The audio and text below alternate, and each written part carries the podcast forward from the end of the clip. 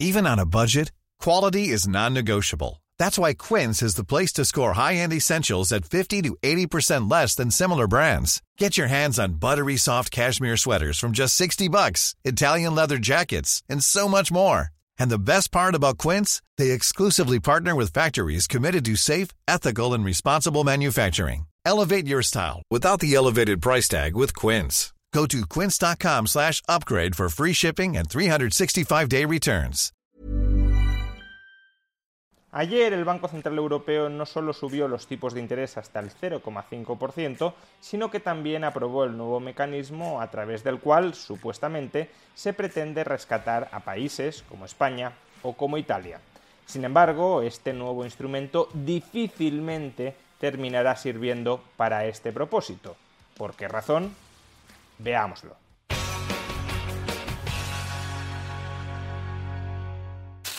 Ayer el Banco Central Europeo tomó dos decisiones importantes. La primera, que es la que ha copado todos los titulares de prensa, es subir los tipos de interés en 50 puntos básicos. Los tipos de interés de intervención del Banco Central Europeo han pasado del 0 al 0,5% y el tipo de interés al cual se remuneran los depósitos de los bancos en el Banco Central Europeo ha pasado del menos 0,5%, es decir, el sistema bancario hasta el momento le estaba pagando al Banco Central Europeo por mantener depósitos en él, al 0%. La segunda decisión importante que adoptó ayer el Banco Central Europeo es aprobar ya definitivamente el nuevo mecanismo con el que pretende rescatar la deuda pública de países financieramente en problemas, la deuda pública cuyo coste de financiación se dispare en los mercados. Por ejemplo, candidatos potenciales a este rescate son Italia o España. Recordemos que hace unas semanas el coste de financiación de la deuda pública española y de la deuda pública italiana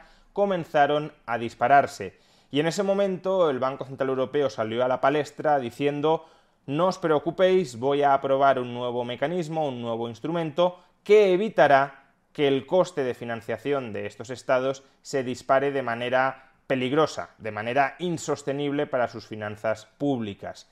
Pero recordemos también que a los pocos días salió el presidente del Bundesbank y dijo que ese mecanismo no sería un mecanismo que permitiera que los Estados miembros se endeudaran de manera irresponsable e ilimitada, que sería un mecanismo muy excepcional que no proporcionaría un cheque en blanco a los gobernantes irresponsables. Pues bien, después de que se haya aprobado este nuevo mecanismo, ya podemos decir que el Bundesbank ha conseguido imponer, al menos en buena parte, su voluntad, es decir, que no va a haber un cheque en blanco a países como España o como Italia. Y es que si leemos los detalles de este nuevo instrumento de financiación, TPI, por sus siglas en inglés, Instrumento para la Protección de la Transmisión, ¿de la transmisión de qué? De la política monetaria al conjunto de la eurozona, si leemos los detalles de este nuevo instrumento, comprobaremos que su aplicación es bastante más estricta, restringida y limitada de lo que en principio podría parecer. Por ejemplo, si solo leemos los objetivos generales de este nuevo mecanismo, aparentemente tiene mucha potencia, tiene mucho alcance. El eurosistema, es decir, el Banco Central Europeo y los bancos centrales nacionales, serán capaces de hacer, de efectuar compras en el mercado secundario de títulos, de deuda pública, por ejemplo, en aquellas jurisdicciones, como la española, que estén experimentando un deterioro en sus condiciones financieras que no refleje los fundamentales específicos de ese país. El Banco Central Europeo, por tanto, podrá hacer estas compras para contrarrestar los riesgos en la transmisión del mecanismo de la política monetaria allí donde sea necesario la escala de las compras de deuda pública que se efectúen bajo el TPI, bajo este nuevo programa, dependerá de la magnitud de los riesgos a los que se enfrente la transmisión de la política monetaria dentro de la eurozona.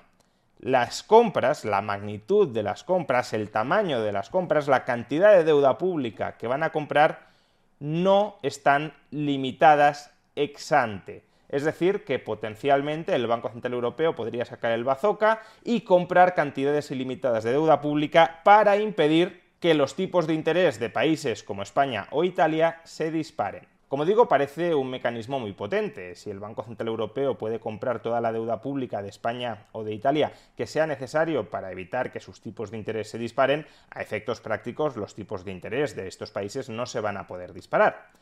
Sin embargo, y como de costumbre, el diablo está en los detalles. Volvamos al párrafo que acabamos de leer y del que hemos omitido la primera frase, que es la frase crucial. Todo lo que he dicho, que el Banco Central Europeo podrá comprar cantidades ilimitadas de deuda pública de países en problemas cuyos tipos de interés estén aumentando y pongan en dificultades la transmisión de la política monetaria dentro de la eurozona, todo eso, fijémonos en la primera frase, está sujeto a que se cumplan los criterios establecidos. Es decir, la actuación del Banco Central dentro de este nuevo mecanismo está sujeta a condicionalidad. ¿Y cuáles son esas condiciones que el Banco Central Europeo establecerá para poder estabilizar en los mercados el precio de la deuda pública de, por ejemplo, España o Italia?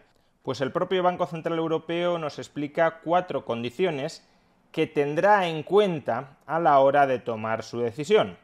No es que sean condiciones sine qua non, es decir, no es que si no se cumple alguna de estas condiciones automáticamente se deniega la financiación, la ayuda por parte del Banco Central Europeo, pero sí son condiciones muy importantes que serán cruciales a la hora de valorar si este nuevo mecanismo se utiliza para rescatar a alguno de los países afectados por una potencial crisis de deuda. La primera condición es que el país candidato para que el Banco Central Europeo compre su deuda y lo rescate en los mercados no ha de ser un país sometido a un protocolo de déficit excesivo. ¿Qué es un procedimiento de déficit excesivo? El procedimiento bajo el cual se halla cualquier país de la eurozona cuyo déficit público supere el 3% del PIB.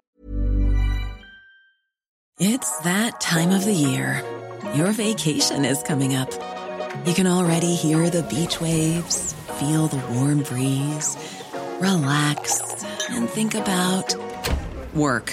You really, really want it all to work out while you're away. Monday.com gives you and the team that peace of mind. When all work is on one platform and everyone's in sync, things just flow wherever you are. Tap the banner to go to Monday.com. There's never been a faster or easier way to start your weight loss journey than with PlushCare. PlushCare accepts most insurance plans and gives you online access to board-certified physicians who can prescribe FDA-approved weight loss medications like Wigovi and Zepbound for those who qualify.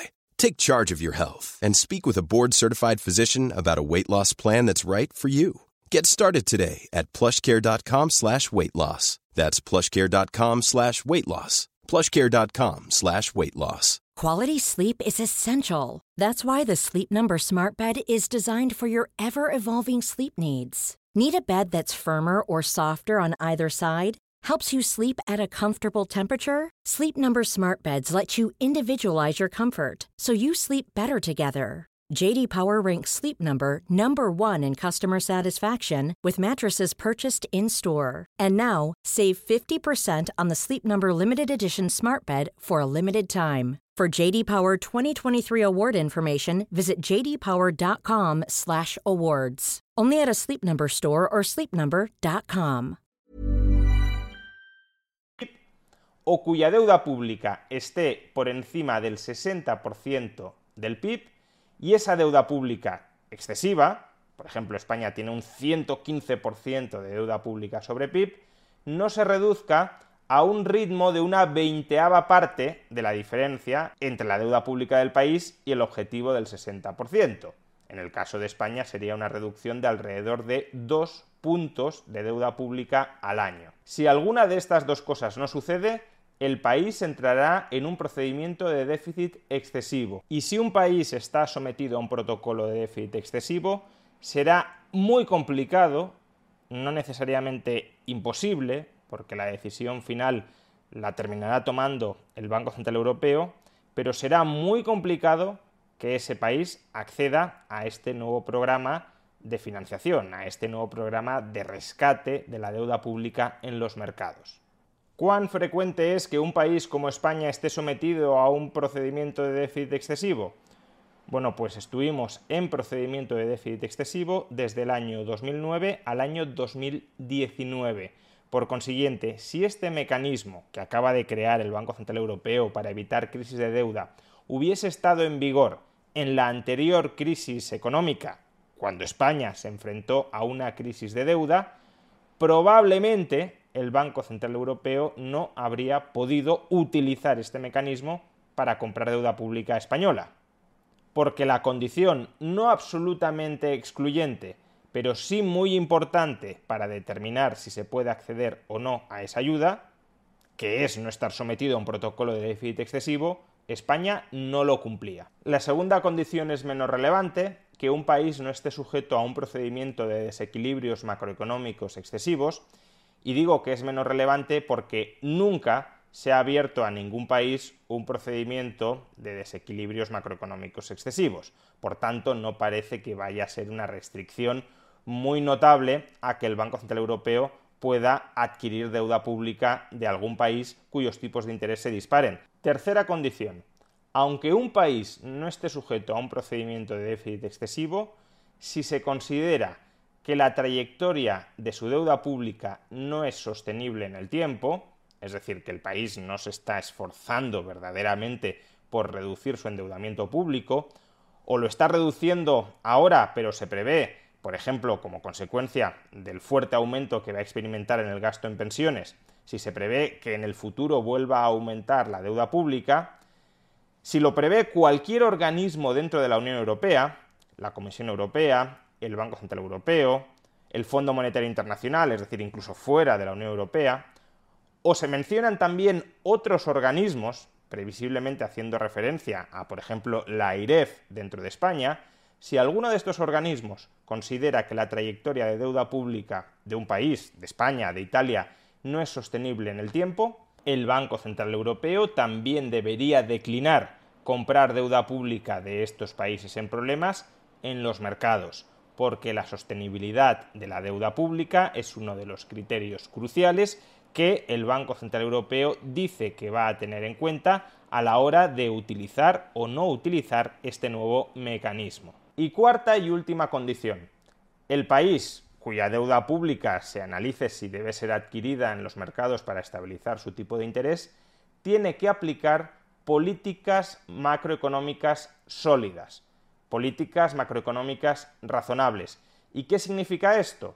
Pues entre otras cosas significa que ese país ha de seguir al pie de la letra las recomendaciones que haga la Comisión Europea en su semestre económico. Por ejemplo, reformar el mercado laboral o reformar el sistema de pensiones. Si el país en cuestión no sigue estas recomendaciones de política económica por parte de la Comisión Europea, el Banco Central Europeo dice que tampoco comprará deuda pública de estos estados. Y España, por ejemplo, lleva años haciendo caso omiso a las recomendaciones que hace la Comisión Europea en su semestre económico. Por tanto, y en definitiva, si el Banco Central Europeo sigue al pie de la letra las condiciones que él mismo ha establecido para poder poner en marcha este nuevo mecanismo, se trata de un mecanismo tremendamente restrictivo a la hora de posibilitar la compra de deuda pública de países en dificultades financieras. No será nada fácil que el Banco Central Europeo pueda justificar una intervención regular en los mercados de deuda pública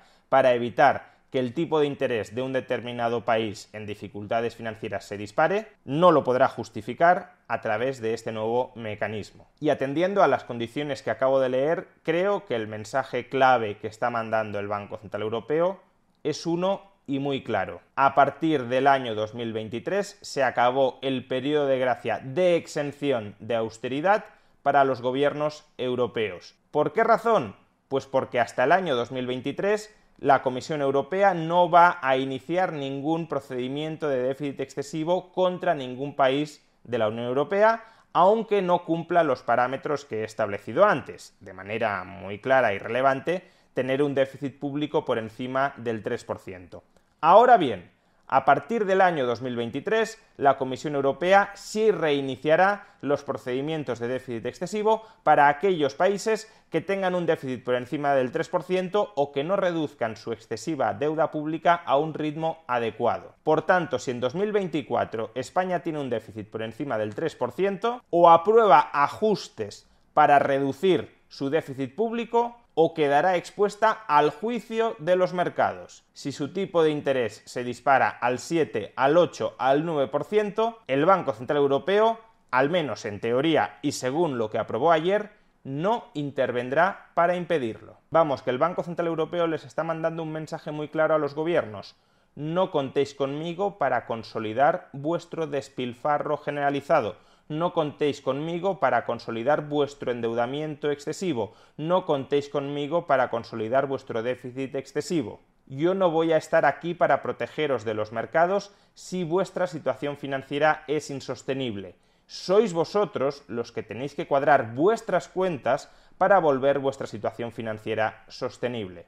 Por tanto, y si el Banco Central Europeo cumple su palabra, que está por ver, a partir del 1 de enero del año 2024 volverá la austeridad a España, volverán los recortes en forma de reducciones del gasto o previsiblemente de subidas de impuestos, volverán los recortes presupuestarios.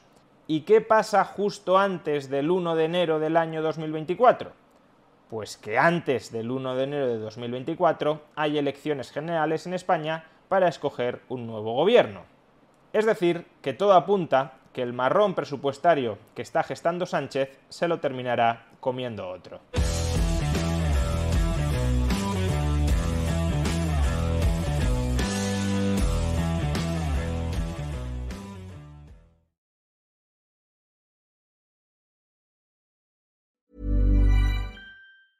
Secret to summer ready skin is here. Osea's number one best selling Andaria algae body oil, clinically proven to instantly improve skin elasticity and transform dry skin to silky, soft, and unbelievably glowing. Its signature scent of freshly squeezed grapefruit, cypress, and mango mandarin transports you to sun kissed summer days. Get healthy, glowing skin for summer with clean vegan skincare from Osea. Get 10% off your first order site wide with code GLOW at OseaMalibu.com.